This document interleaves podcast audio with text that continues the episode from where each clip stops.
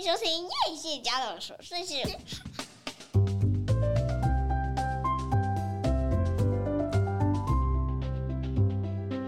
欢迎收听叶谢家的琐碎事，我是 Fermina，我是匡明。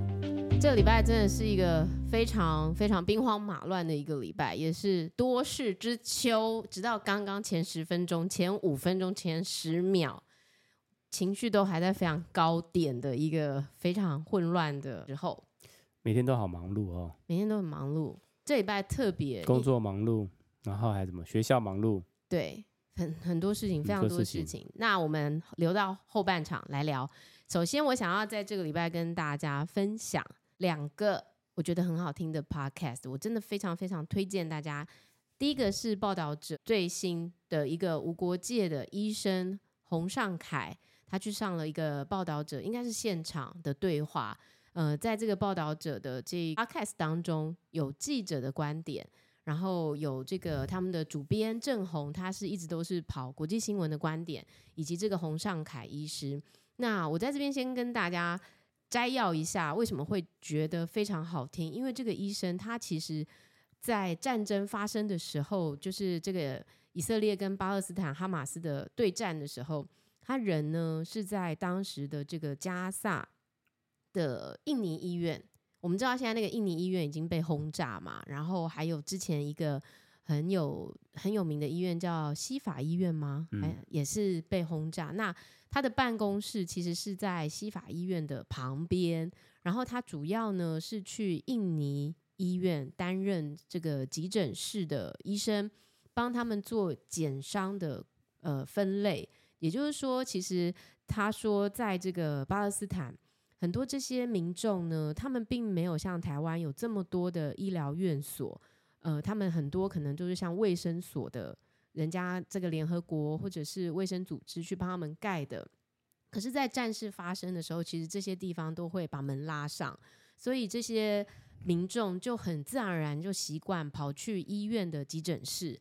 那一来会觉得说比较快可以得到治疗，二来是万一真的发生任何的攻击的时候，当时是觉得不会攻击医院嘛，然后或者是说，如果你真的受伤的话，你就就地就可以接受治疗。所以他他也是从这个加萨发生了这个战争之后，然后是慢慢慢慢一步一步，他大概撤退了将近一个月，然后直到十一月的时候才撤出，撤到埃及，然后现在已经平安回到台湾。那我觉得从一个医生的观点，我觉得这个以巴战争就已经不再只是。数字而已。哎、欸，所以他是战争的时候才过去的？不是，他是之前，之前就过去了。因为他之前就他说他申请这个无国界医生，其实整整申请了两年。然后到后来他被派下来的时候，其实因为他不会阿拉伯语嘛，所以他也没有想过说会被派到中东。然后因为他们这个无国界医生其实是不可以去选说我想要去哪些地方的，那他就。好像也就被派，然后他也就到到了这个地方来。那我刚刚讲说，这些民众啊，他们到了这个地方，其实他们的急诊室并不是一个专科，它并不是像比如说台湾急诊室有一个急诊的专科，你必须有专业的医生才可以在急诊科急诊室里面，反而是有很多很菜的、最菜的都被派到这个急诊室来。那没有减伤制度的状况下，就会变成说。到底要先救谁？有时候你看那个伤口很大片，你以为他很严重，殊不知那个昏迷的可能才是快死的。那所以就很需要医生去帮他们建立这些流程、减伤制度，减少伤亡的更多。那他就有提到说，他当时其实是原本在林口的长庚的急诊室，然后他说林口长庚急诊室应该已经算是全台湾最大的收治病患的一个医院。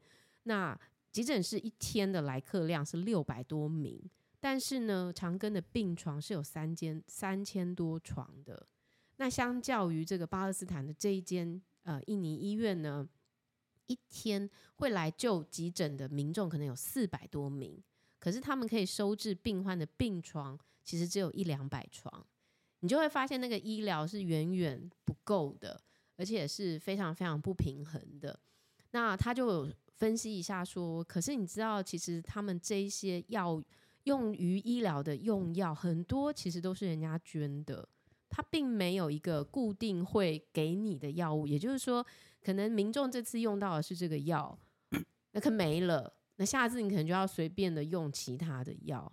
那在没有战事的状况下，一天呢、啊、会有五百辆的卡车在运这些医疗的物资送到这个巴勒斯坦，因为他们其实很多东西都是被控制的嘛。嗯嗯可是发生战事的时候，这个卡车顿时只剩下可能七八十辆，嗯，你就会知道说严重不足，严重不足，而且它又不是只有缺这个，嗯，它还缺水，然后没有干净的水源，你要怎么去救治？水电对不对？没有电，然后他也有提到说，呃。比如说，他们这些无国界的医生，可能在尼日，呃，可能在那个西法医院的隔壁有一个他们自己的建筑，是他们自己盖的。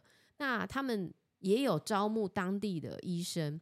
然后他这个无国界医生在楼上二楼可能有一个专属无国界医生，他要帮病人救治的病房，开刀病房。嗯。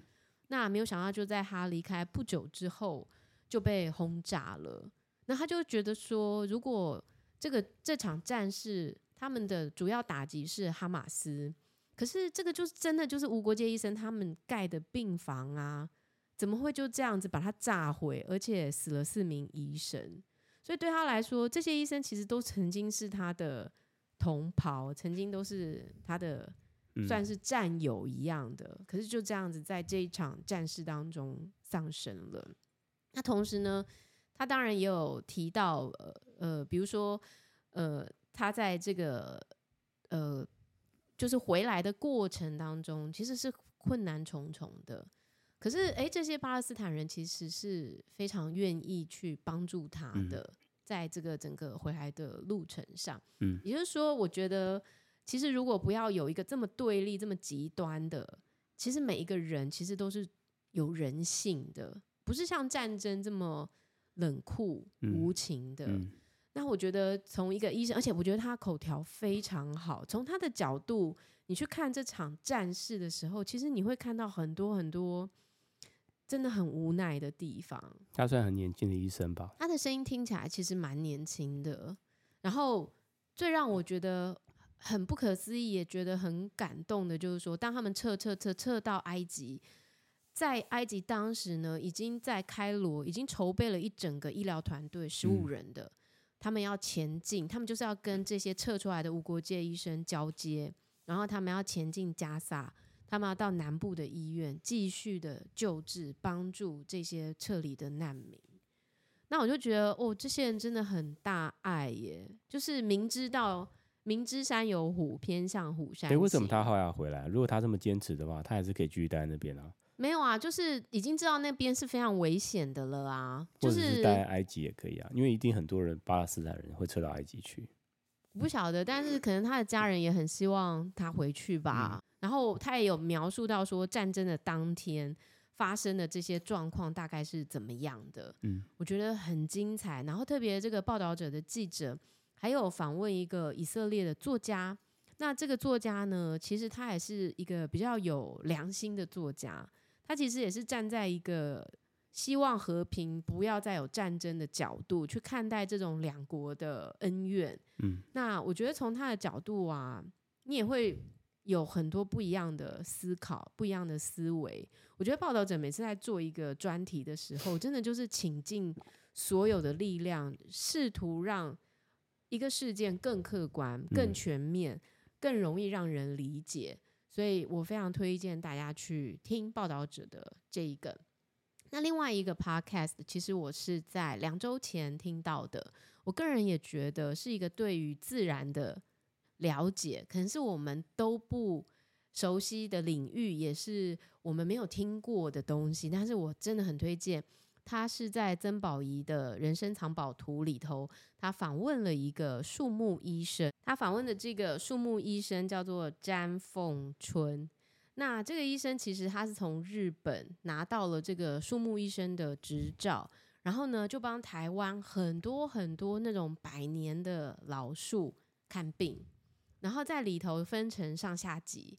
哇，他讲了好多好多故事，你都会觉得很不可思议。比如说，树会去他的梦里托梦给他，然后呢，请他来救救他。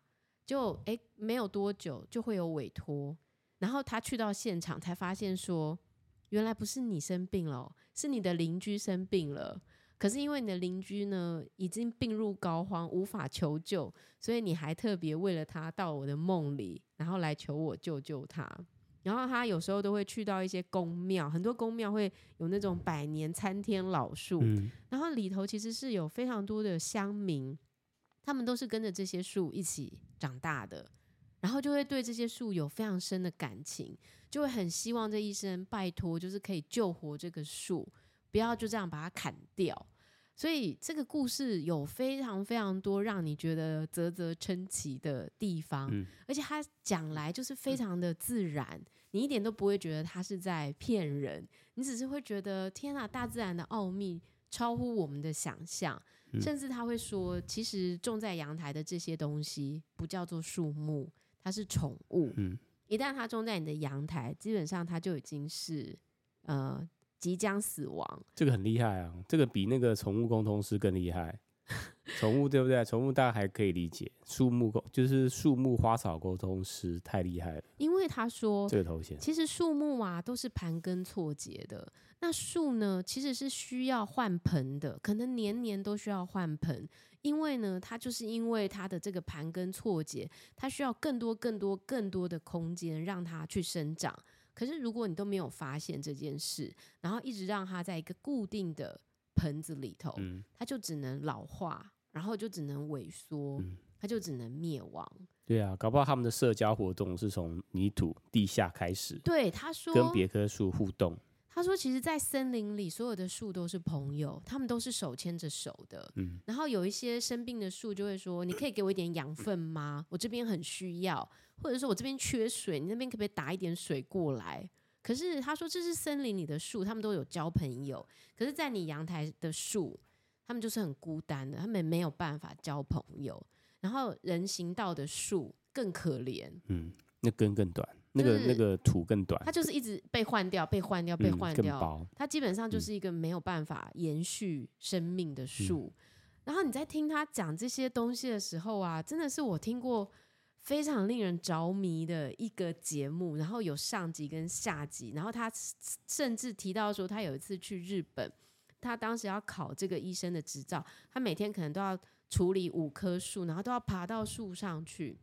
然后他老师呢，第一次考试的时候，他第一次嘛，他都不知道。然后准备要考试的时候，老师就先跟同学说：“好，我们就现在要开始了。”一开始大家都大叫，这样啊，发出很大的声音。然后这个詹凤春医师就觉得很奇怪，他就觉得说：“干嘛干嘛？现在要怎么样？”这样就没有想到啊完之后啊，树上的毛毛虫都掉下来，因为毛毛虫很害怕声音，所以当他们用声音的时候。毛毛虫就会自己 落地，我觉得很有。所以毛毛虫对树来说是害虫。哎，他也没有这样讲，哎，对，他讲了很多，甚至他说有的时候树来找他，他会化身成蛇。嗯、啊，我知道谁是害虫了，啄木鸟。啄木鸟，蚯蚓应该算是好朋友。而且他说，如果树里面如果长了香菇，这个树基本上就是死了。哎，哦，我们都以为长香菇很可爱，对不对？对可是长香菇好像就是会被判死刑哎、欸，或、嗯、是因为香菇它本身就是一种霉菌啊，嗯，对不对？会吸收它的养分，把它养分吸光嘛。哦，有可能呢、欸。总之呢，如果你今天是非常喜爱树木的人，我很推荐你可以去听听曾宝仪人生藏宝图访问詹凤春医师的这个节目。我个人觉得非常喜欢，嗯、非常好听。好，那我们先休息一下。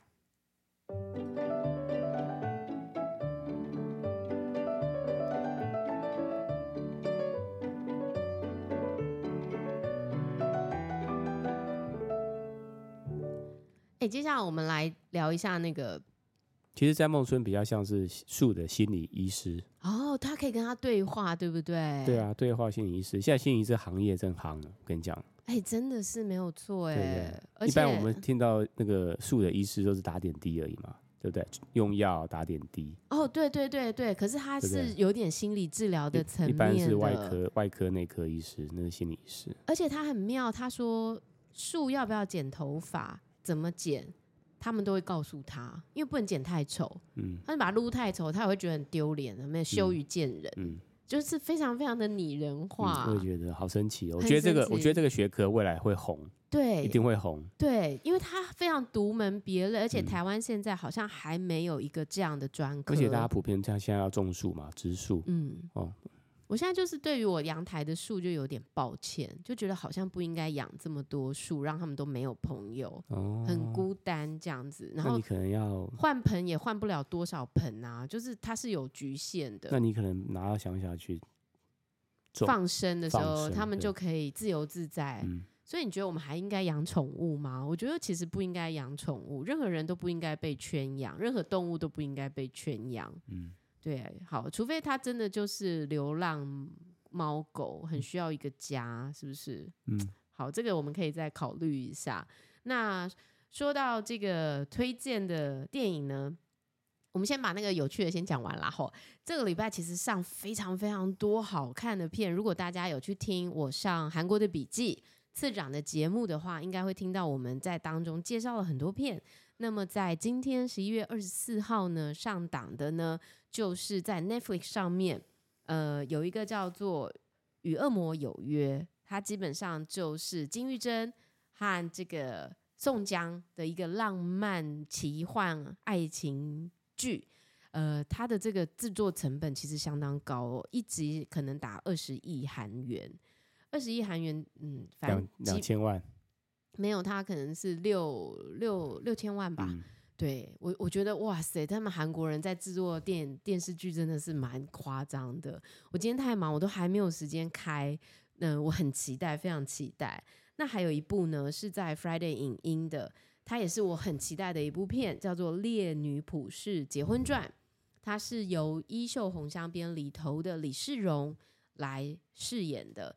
它是有穿越的剧情，然后呢，就是从古代突然间穿越到现代，然后发现呢，他在古代本来要结婚的，在意在结婚当天意外死亡的那个夫君呢，竟然是他穿越到现代遇到的一个男人。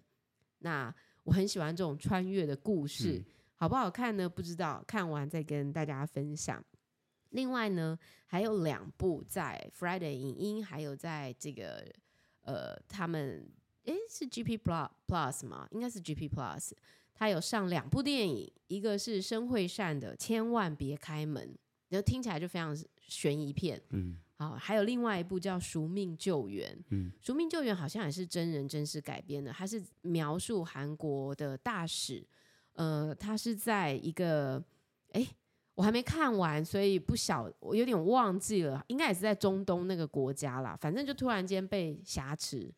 整整过了一年半，突然间在韩国的国家的大使馆，不是大使馆，在韩国外交部收到一个像摩斯密码的这种电话，发现这个大使是还活着的。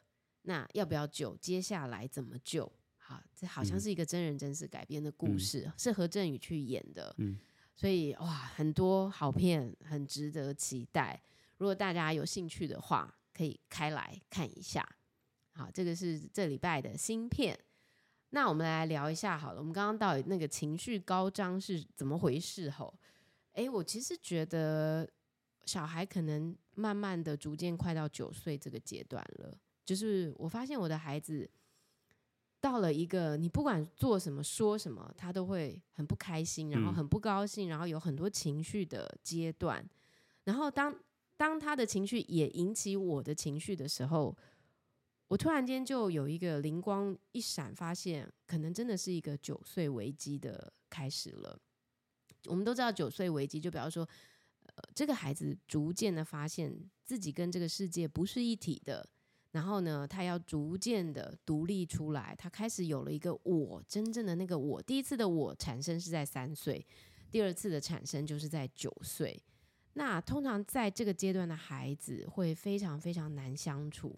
他们会很难跟你配合，因为他们自己也不知道自己怎么了。然后可能在这个时候，他突然间又会想要跟你一起睡觉。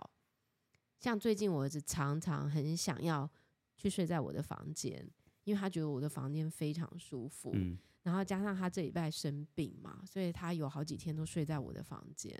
我我我我大概可以想想象，可能是这个九岁，就是你就是给他上到一次你的你的床上去，让他觉得那个很舒服之后，他就下不去了。对，的确是我的床很舒服，上了瘾了，上了瘾了。对对，但是我觉得我会允许他这样子做，因为其实这个阶段的孩子是非常没有安全感的，就是对自己也感到很混乱，对于自己即即将独立的感觉也感到很不安。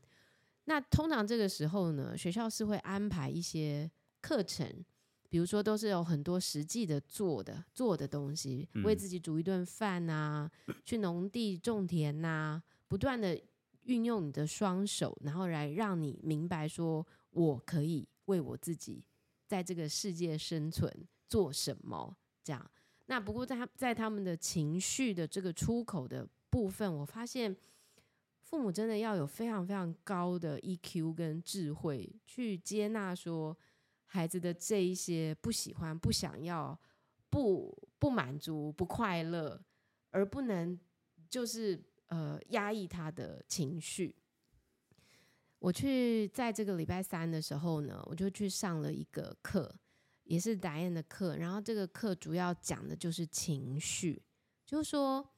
当你在童年的时候，你的情绪是有被别人接纳的吗？当你在童年因为一些情绪不开心的时候，你的父母是告诉你说：“好，不准哭，好，可以了，停，停下来，马上停下来。”还是甚至赏你两巴掌，不让你把情绪发泄出来？嗯，那通常如果没有学会怎么去处理自己情绪的孩子，到了成年的时候，他们往往会有几个状况，就比方说，他们不喜欢情绪来的感觉，不喜欢面对那种痛苦的感觉，所以很多时候会假装没有这件事。这种感觉快来的时候，不想要面对，可能会嘻嘻哈哈的去逃避。嗯，那或者是说，可能会告诉自己说，因为不可以有，所以我就变成一个没有感觉的人。当人家问他说：“你有你觉得怎么样的时候，我没有觉得怎么样，就是以为自己已经没有感觉了。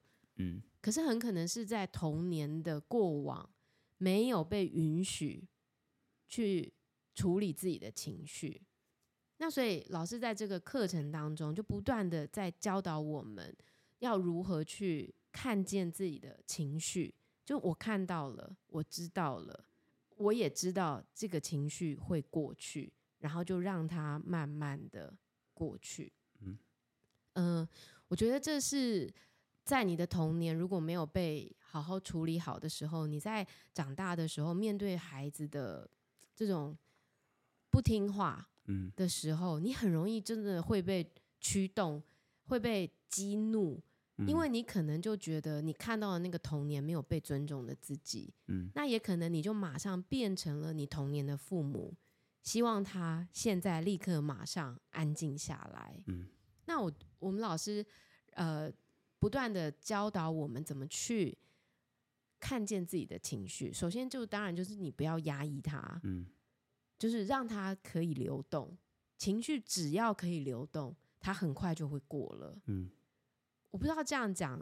流动什么意思，就是说至少你要让你情绪宣泄嘛，嗯、对，然后你可以想任何的方式，任何可以可能的方式，嗯，表达或是怎么样吞下来也是一种嘛，嗯、不行吞下去。我可以举一个例子，因为我们这礼拜真的是非常兵荒马乱哈，因为大家知道说，我一开始是上个礼拜五去做了一个牙齿的治疗，根管治疗，没有想到非常一路非常痛。然后痛到礼拜一的晚上，礼拜天的晚上，痛到我想要起床吃一颗止痛药的时候，顿时发现我儿子吐了一地。那哦，他从来从小到大我没有看过他吐成这样，所以呢，我就帮他收拾了一下。大约两点钟，我就让他回去睡着。那我就跟他说：“哎，那有什么问题，你随时找我，因为他很贴心，他很怕说。”吵了吵到我睡觉的话，他不敢起来叫我。我说不行啊，你放到早上六点，我亲不是更糟吗？吼、嗯，那我就回房间，没有想到我才躺下来，马上他又来敲我门，哦，就他又吐了，嗯、我又帮他收拾好，然后陪他睡着，然后帮他稍微整理一下，三点，然后他睡下去，我回去我的房间睡觉。那隔天早上起来的时候，我儿子已经是病到起不来了。如果第一次吐的量是十，第二次是多少？大概五吧。那也蛮多的。对。那我就你知道，我还要拿，就是我要洗他的脏的衣服啊，要用水冲啊，而且你知道冲不掉，因为都很多固体的东西，然后要要要处理，嗯啊、然后又有棉被，又有毯子，又有他的娃娃，非常多东西。我当时其实一点情绪都没有，因为我觉得这个孩子其实从小很少生病，他很少麻烦我在他生病的时候，所以其实我非常乐意为他做我可以做的事情。那我三点睡下去，然后隔天呢，他已经病的没办法上学了。那我那时候当时非常感恩，说我一个孩子好好的，我老大去上学了，嗯，那我就照顾这个小的。那本来我们已经说好了，说呃。今天晚上呢，因为妈妈还要去做这个牙齿的治疗，那不然呢，我去买一个鼎泰丰回来，因为老大想吃鼎泰丰。我说，那你下课的时候我去接你，然后呢，我们去买鼎泰丰，然后回来吃。我当时原本想说，我这个小的会像以前每一次生病一样休息一下就没事了，但殊不知他一整天又吐了，然后呢，起不来。一整个就是超无力的瘫软在床上，所以我不可能把他拉出去买鼎泰丰嘛。那怎么办呢？我就跟你说，呃，是不是你方便早一点下班？哦，提早一点，然后帮我接老大回来。嗯、那我已经煮了肉骨茶汤了，你们可以喝。这样，其实那一整天对我来说是非常非常疲惫的，因为我三点才睡觉，嗯、然后。早上五点多又起床处理老大，嗯、然后洗一整屋的东西，其实根本没有时间休息，而且呢，牙齿非常非常疼痛，所以我的状态其实并不好。那于是你就带了老大回来嘛，嗯、就老大非常不高兴，哦，负能量极强，对，负能量非常强，对，沿沿路上一直针对我，对，就像我儿子针对我这样，嗯、他他还好。他他不会这样针对你，他会这样针对我。他会，他有时候会。反正就是很多负面的言语，然后甚至他就突然哭了这样子。然后我当时其实知道，我知道你说老大啦，对老大突然哭了，老大，对，因为他觉得很委屈嘛，嗯、就是说我其实可能也不是那么舒服，可是我已经去上课了，然后我上课你讲好。要给我吃鼎泰丰，结果后来竟然没有，竟然叫我回来吃肉骨茶。那爸爸还问我要不要吃全年的便当，我才不要。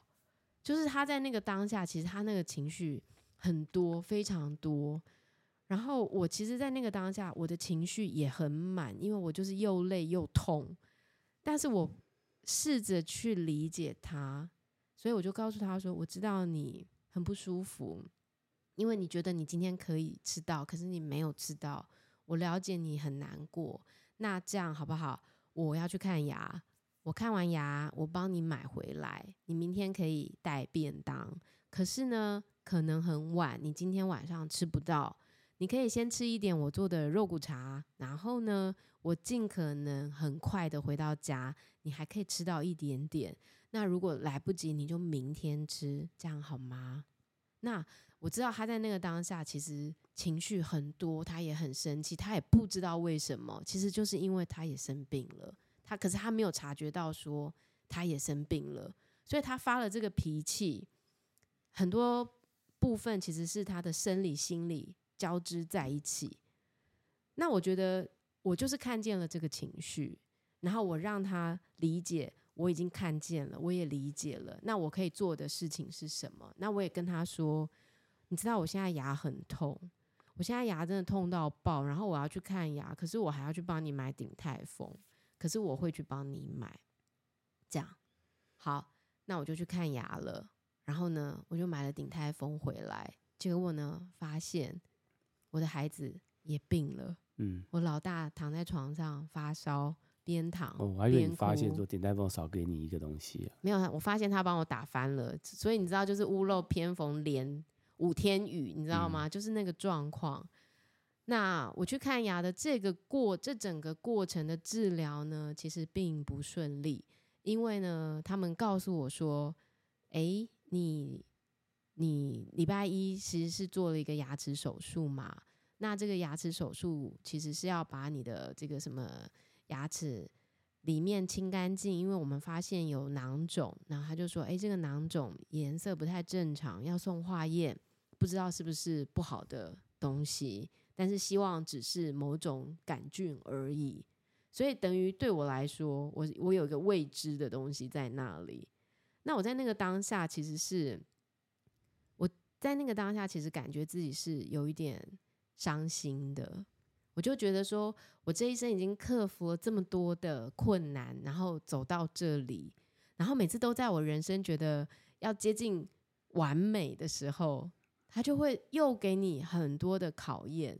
然后我觉得我一直在感恩，每次发生一件事，我就先感恩说幸好还有这样，然后再发生一件事的时候，我还是会感恩说幸好这样。可是老天爷就是给你一连串的黑暗，然后那个黑暗在那个当下，我其实很想要好好大哭一场。然后我记得我那时候就打电话给你，对不对？嗯。然后你那时候就安慰了我一下。我其实觉得那个安慰也很有用。你还记得你那时候说什么吗？小心开车啊，是不是？我是说小心开车。对对对，你有说小心开车。开车。还有，嗯，就忘记。你就说没关系呀，不管是什么，我们就一起面对呀。嗯，真的哦？对。我讲这种人话。对啊，不是禽兽，是不是？嗯，OK，还不错。那我就决定，我通常在这个时候，我不会第一时间去告诉别人我怎么了。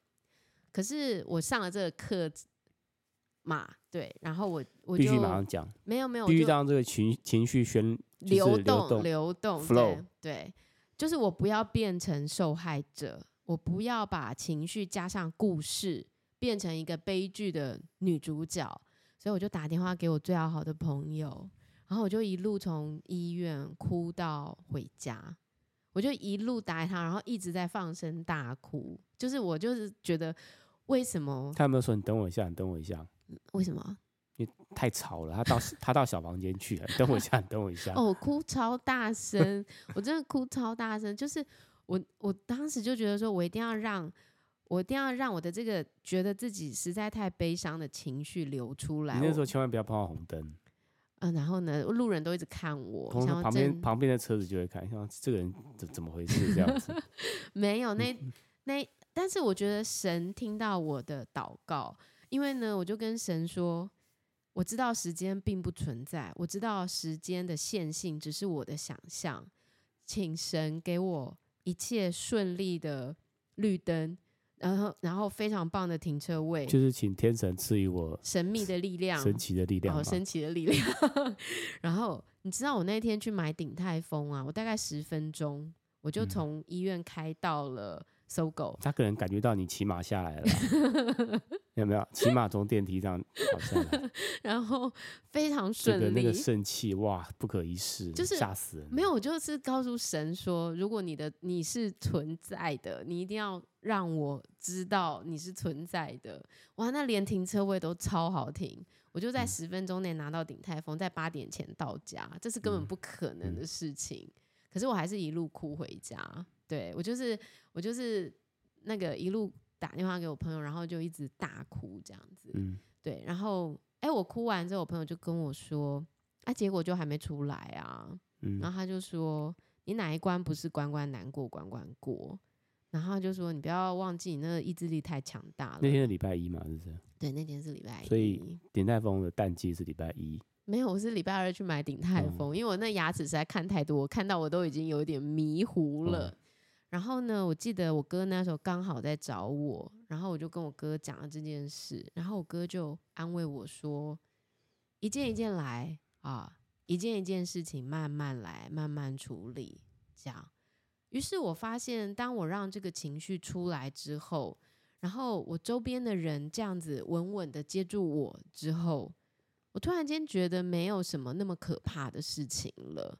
就是我不会告诉我自己说啊，没事啦，因为我明明就觉得，我是觉得我很舍不得现在这个生命啊，我很舍不得我的家人啊，我很舍不得我的小孩呀，我很舍不得我还没有做的事啊，这就是我真实的情绪。我为什么要告诉我自己说，哎呦，没有关系啦，一定会没事？我觉得这反而是一种压抑，我反而是让自己沉到最底。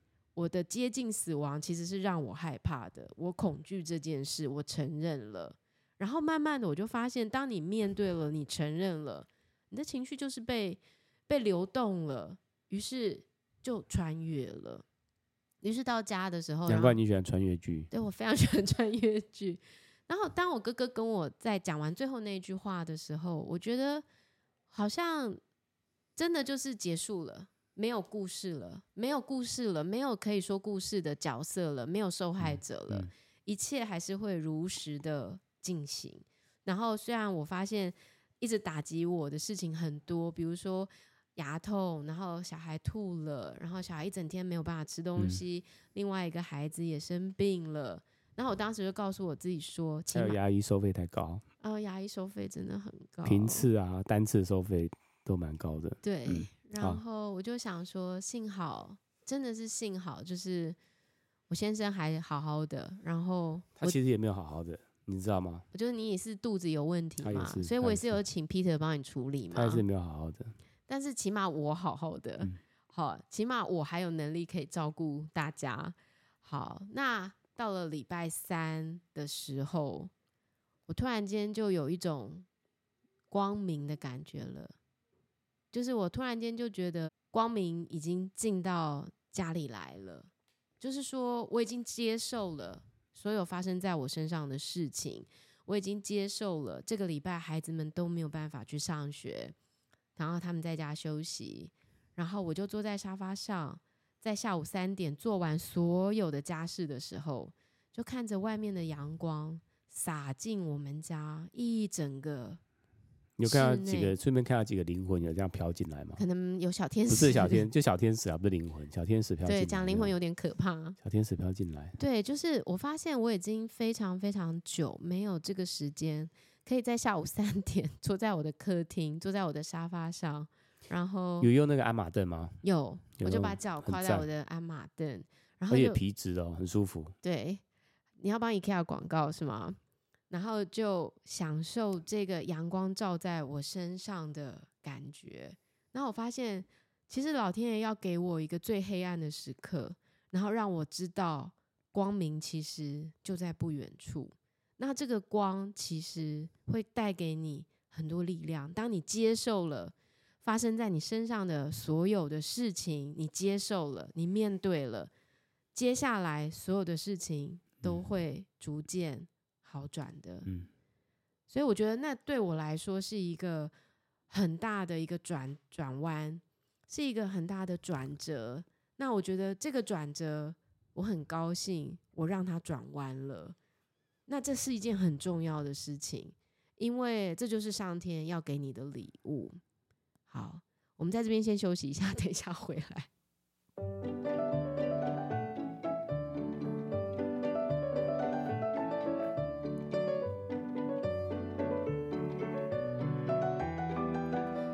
你知道吗？最大的礼物是让我很惊讶的，就是礼拜三晚上去上课，因为呢，我们上课的时间很晚，我们从六点半晚开始上，老师那天已经讲很很多次了，说那天一定要准时到。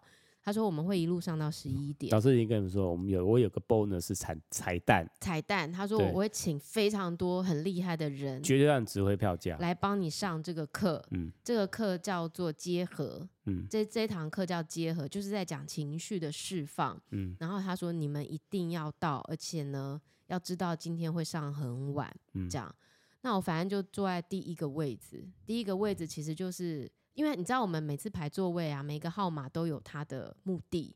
一号就是一个领受，就是说你是时候要去接受所有你要给你的礼物，然后是时候去展现你自己了。嗯，是这个时候了，你必须站出去了。我就坐在一号，然后老师就上课上到大概八点半的时候，就突然间门就打开了，就很多现在老公公来了，很多很多人就进来了。他就是我们、嗯、我们当天的教练，警察，是吗？查赌博是不是？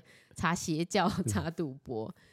就就在这个时候，我真的超意外，就看到我哥，哎呦，跟我嫂嫂两个人跑来。哇，我真的，顿时真的超惊讶，因为你知道早上我哥还有前天我哥不是还在跟我讲牙齿的事吗？嗯、他完全没有说他会出现呢、欸。他当然不能讲啊。但我真的觉得超惊讶，因为你知道我哥是生活在台中嘛，他房子也在台中，嗯、他怎么会在这种平日的时候上来，就为了我的课程？然后这个课程叫结合，这个结合的意思就是说结合，对不起，结合就是说。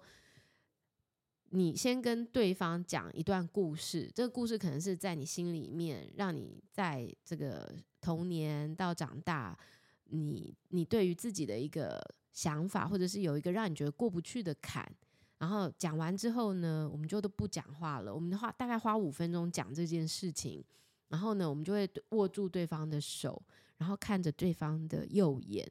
他老师说很尴尬？不会，完全不会。然后老师就说。其实，呃，你也可以看双眼，但会变斗鸡眼，所以最好是看 右眼。然后就从这个这个时候，他们就开始放音乐，然后你就要看进他的眼睛，你会看到你自己，然后你会看到很多东西。就在这个时候，你要让你的情绪打开来，然后你一定会觉得说，这什么东西，对不对？可是我跟你讲啊，就是非常神奇的。就是当我看着我哥的时候啊，我觉得我好像开始回想到很多很多很多我小时候的事情，就是我以前根本没有在意过，我也已经忘记的事情，就在这时候全部浮上我的心底心底耶。哎，你觉得这种感觉好？我把它比拟成开天眼，嗯，就是一定要在那个那个当下你会开天眼。那你们班有多少个同学，嗯，都会开天眼的？我们班有人哭好惨哎，真的啊？对，就是那种放声大哭到要断气这样哎，真的哦。对，然后我们班也有那种，就是他的情绪一直被压抑的，很底层、很深的，就是完全都是真的不不能展现的。嗯，可是他终于可以体会到他的情绪在上来了。他以前都会觉得他没有，可是他那一天有体会到他的情绪慢慢上来。那我觉得我体会到的很多的东西，是我终于明白了我小时候在经历的一个东西，然后我也在我哥哥身上看到了我自己，然后我也看到了他。那比如说举个例子来说，我们家有三个孩子嘛，然后我是我们家最小的。那可是其实我从小出生的时候，我就是那个脾气最坏的，就是很任性，然后讲不听。然后常常就是我要就是我要，不是跟那不是跟我们儿子现在一样？嗯，有可能，就是对。然后当时我哥哥姐姐都很气我，然后就比如说会抓着我，然后就会叫我不要在那边胡闹。我记得我在都已经很大了，我大概小学五六年级，我就是要去漫画店，然后我就跟我那个表姐说，我现在就是要去漫画店，骑车载我去。然后我表姐就不想，然后她就说：“像你这样的人就刚愎自用。”就是 我当时其实也听不懂是什么意思，可是这句话一直留在我的脑海里。然后我就发现说，很小的时候啊，就是常常人家都会觉得说我，因为我哥哥跟我姐姐长得很好看，长得非常像我爸爸，然后我就是不知道我像谁，就是我长得不像我爸，然后也不是很像我妈，就是相对我我爸。我妈就是长得比较平凡的那一种，那我爸就是很出色的。那我就发现说，哎、欸，好像无形之中，特别我妈妈常常都会说，哎、欸，本来没有要生我的，嗯、就是本来想说生两个就好了，然后我就是个意外。可是我妈妈并没有说，呃，我妈妈并没有说我是垃圾场捡回来的这种话。其实、嗯、这样也没有比较好啊。就她只是说啊，本来没有要生你，可是是意外啦，嗯、这样。嗯，可是其实觉得很好啦，生了你觉得很好。嗯、可是可能我觉得我从小在心理上就会有一种觉得我哥我姐就是跟爸爸是比较像的。那你知道我爸爸在家里常年的地位的，就是比较像好人，然后我妈妈就比较像黑脸，比较像反派，就是那种人家比较不喜欢的角色，可是人家都说我脾气最像他。我一直到高中哦，人家都觉得我跟我妈妈是最像的，所以我就觉得在这个成长的过程当中，我就会一直有一种很想要被认可的感觉，就是说我也很想要像爸爸这样啊，就是很优秀啊，然后就是就算长得不像，我也不想要就是脾气坏的。可是每当我越是这样想的时候，我就越容易发脾气，然后我就发现说。啊，原来我明明是老幺，应该最受宠，可是为什么我从小就是，比如说，呃，我们家在挑礼物，爸爸说考上高中，然后送给每个人一台音响随身听，我姐就买山水的，好像两万，然后我哥就买不知道什么牌子的，然后我就买飞利浦，你知道吗？就是最便宜的那一种，或者是说买这种床单。然后，因为我们当时搬新家，每个人都可以挑自己房间的布置，然后每个人都挑他们喜欢的，可是我就会挑最便宜的。埃及有机棉吗？那时候挑没有，哦，不是这样，就是会让爸爸妈妈不要操心。然后，因为我觉得我哥姐在升学的过程比较不顺利，就是爸爸妈妈相对来说要操很多心。比如说，我当时要上国中的时候，自然而然就抽中复兴了。就是当时抽是根本不用抽，因为名额没到，所以全部录取。可是像我哥我姐可能就没有那么幸运，就没有抽到。然后因为没有抽到，就衍生很多，比如说我哥就要去念一个不是那么好的学区的国中，然后后面就一堆事情。然后我就发现说，好像因为哥哥姐姐变动的很多，我相对就会觉得我就是要乖一点，我就是要听话一点，然后不要让爸爸妈妈操心。其实我爸爸妈妈没有这样要求我，可是我觉得孩子都很希望拯救自己的父母。就是说，当今天发生了某一些状况的时候，我女儿也有这种倾向。比如说我在骂弟弟，已经骂得非常生气的时候，她就会特别乖，嗯，她就会特别赶快把自己的事情做好，不然就是突然间帮忙进来帮忙洗碗，因为他就是想要拯救父母，嗯，希望爸爸妈妈就是不要因为这个事情，嗯，还有很多。很不开心的地方，对啊，然后在房间自己哭嘛。对，然后我就发现说，其实孩子都有这样子的渴望，就是说希望爸爸妈妈都是快乐开心的。那我觉得我从小也是这样，然后再加上说我父母亲在很小的时候会因为很多事情发生争执，我当时没有结婚，不会很理解妈妈，就会一直觉得妈妈就是很反派。可是到我自己当了。太太当了妈妈之后，我觉得我可以理解妈妈那个角色，她为什么会这样？她为什么每到过年的时候要回去车程三个钟头以上的地方，要带三个孩子回乡下？他为什么这么痛苦？所以他就有很多那个情绪上的东西。可是我觉得以前的人可能就不知不觉就是用吵架的方式解决，比较不会像我们现在。可以看见自己的盲点，看见自己的情绪，然后用说的去沟通。于是我觉得，就在这整个过程，很多回忆就浮现在我的脑海。然后我就看着我哥哥，然后就看到我跟我哥哥从很小，我们就是那种 buddy buddy，就是闯祸捣蛋一起玩，都是有我们两个的事情。然后有时候我 cover 你，有时候你 cover 我，然后一直到他读国中的时候，因为他一个人被转去乡下的学校，因为他遇到勒索的事情，在台北的学校，然后为了他的安全，所以妈妈就把他转到了乡下的学校，在我们亲戚的同一个学校就读，因为我的亲戚是老师，所以我哥哥就在那里过了三年。那对我哥哥来说，其实是一个非常大的，我觉得是一个非常大的对家的，对于家的一个，他觉得好像不是家的一份子，对，他被抽离出来，对，他被排除在外。然后我就记得，我每次去看我哥哥的时候，我哥哥都会不愿意跟我们送别，他都会在床上，在楼上，然后不不看我们这样。嗯，然后你们走的时候，他还哭，对不对？我我然后我每次都会一直哭。然后后来因为我我就说我哥就是考运又不好，就是到了要考高中的时候又重考，你就可以想象他的人生是非常非常颠簸的。然后我就觉得就是看着我哥哥这样子，我就我就也会想到说，哎呀，我哥哥其实真的是，你知道，就时运不济，嗯，然后很辛苦的小孩这样。可是我觉得我对我哥哥在高中的时候很照我的这种事情啊，就是还是会很深刻的。我觉得我们两个就是一直到这样子四十好几，然后中间发生了很多很多事情，比如说我们也有兄弟兄妹戏强过。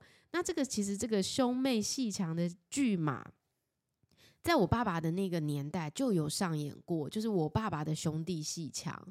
那我觉得就是很庆幸。在我们这一代的时候，我们做了一个和解。我觉得那个和解就是看见。就比如说，我哥那时候就觉得我很看不起他，因为他觉得我在公司做了比较长的时间，然后他回来接手，他有很多他的理想抱负，然后我好像都不屑，就觉得说你又不是实务，你就在那边理论这样。然后我一开始都说我没有，我真的没有这样子。可是但我哥就很不爽我，然后就是跟我尬掐，我们就在。我们就这样开车开两台车，然后互相追逐，然后摔。我们就从家里一起出去的时候就摔门，然后就开始上了自己的车。你记得到时候配要要配一段音乐哦，好，然后就飞车追逐哦，就就是要互相撞来撞去这样子。然后到后来，我就真的很真诚的跟我哥道歉。嗯，因为我哥有一次还在公司就拍桌，就对我拍桌这样。然后我后来就很。我就后来就很真诚的去想一想我，我我有没有，我是不是真的态度？嗯、你知道，其实人的言语有时候你讲话啊，是不能代表你的语气，你你的手势、你的眼神、你的语气，其实跟你说出来的话都有相当大的关联。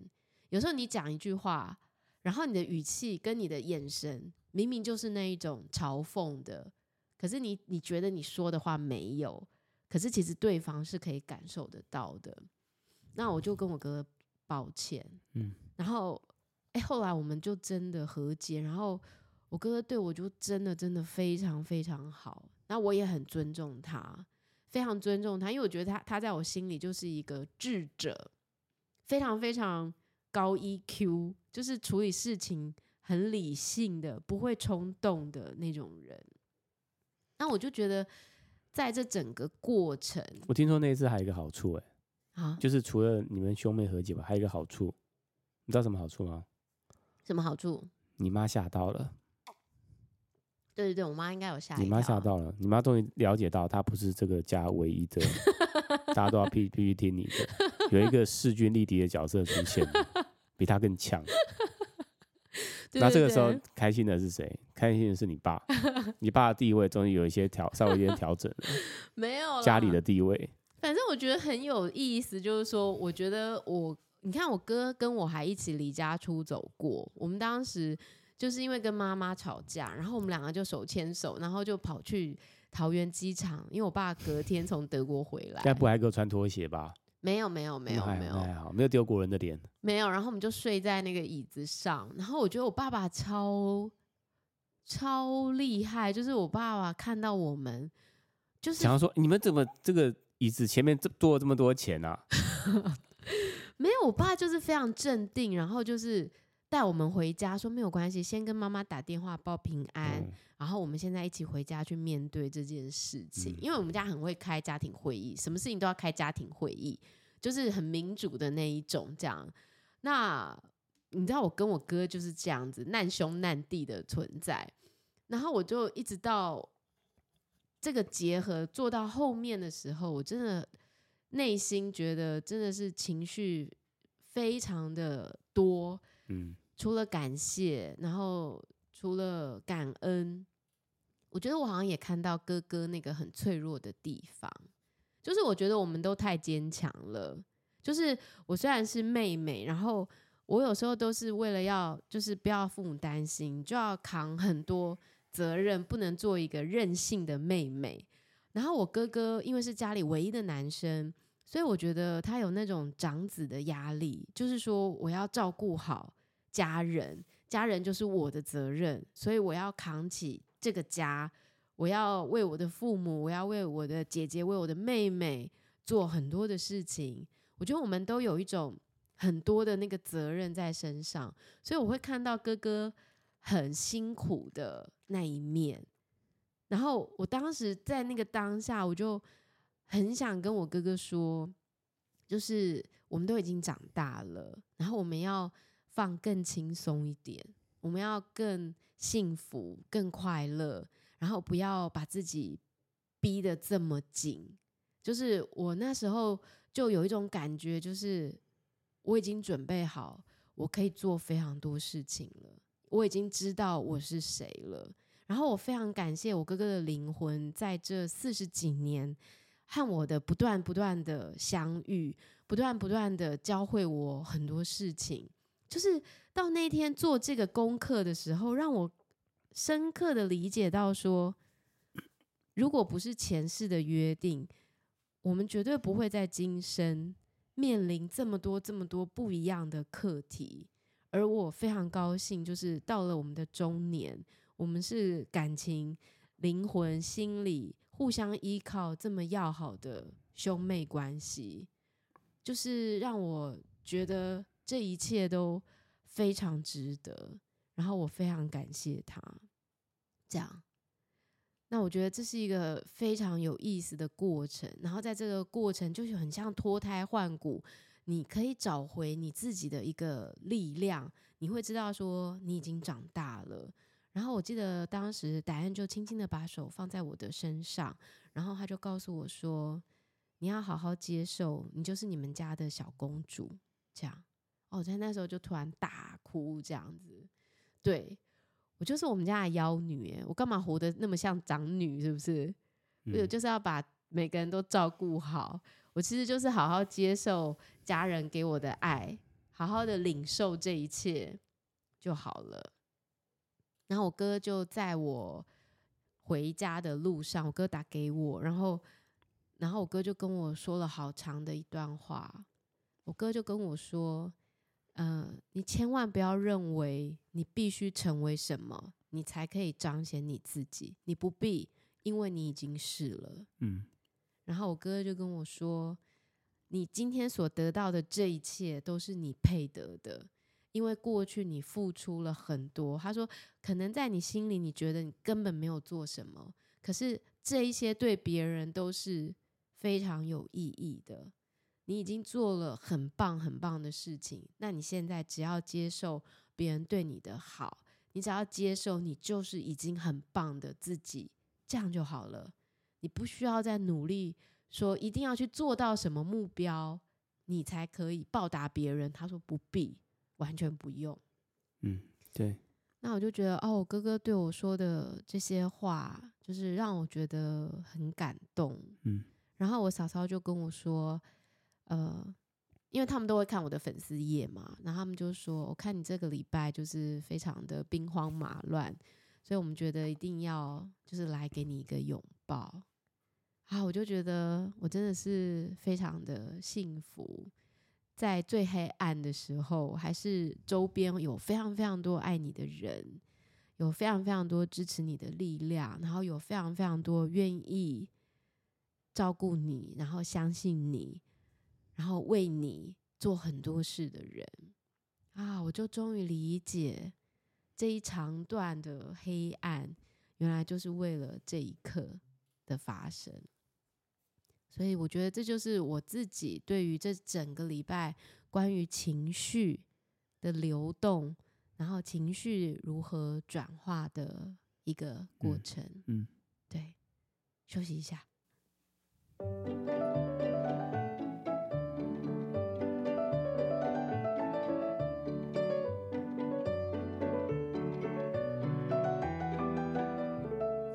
那像你啊，麻瓜，那你听到我说这个，你的感觉会是什么啊？我好像没有办法到那个境界。嗯，那你自己觉得？我觉得没有办法，我可能到时候我如果是你在那场合，我没有办法哎，我就觉得会变成很干。同学好像都很有感觉，都打每个人都都已经开那个天眼了，我一直都没有办法开。因为我们老师说，你千万不要以为要哭得死去活来才是情绪的释放。嗯。有时候一直开心的大笑也是，因为我有时候我可能会想不起来我小时候到底经历过什么事情，是因为我脑袋是一片空白。是，嗯，所以你自己怎么看待你自己的情绪？你觉得你的情绪是不是也是相对非常压抑？嗯，对啊，很压抑啊，就是从来都不会让它基本上算是逆来顺受的。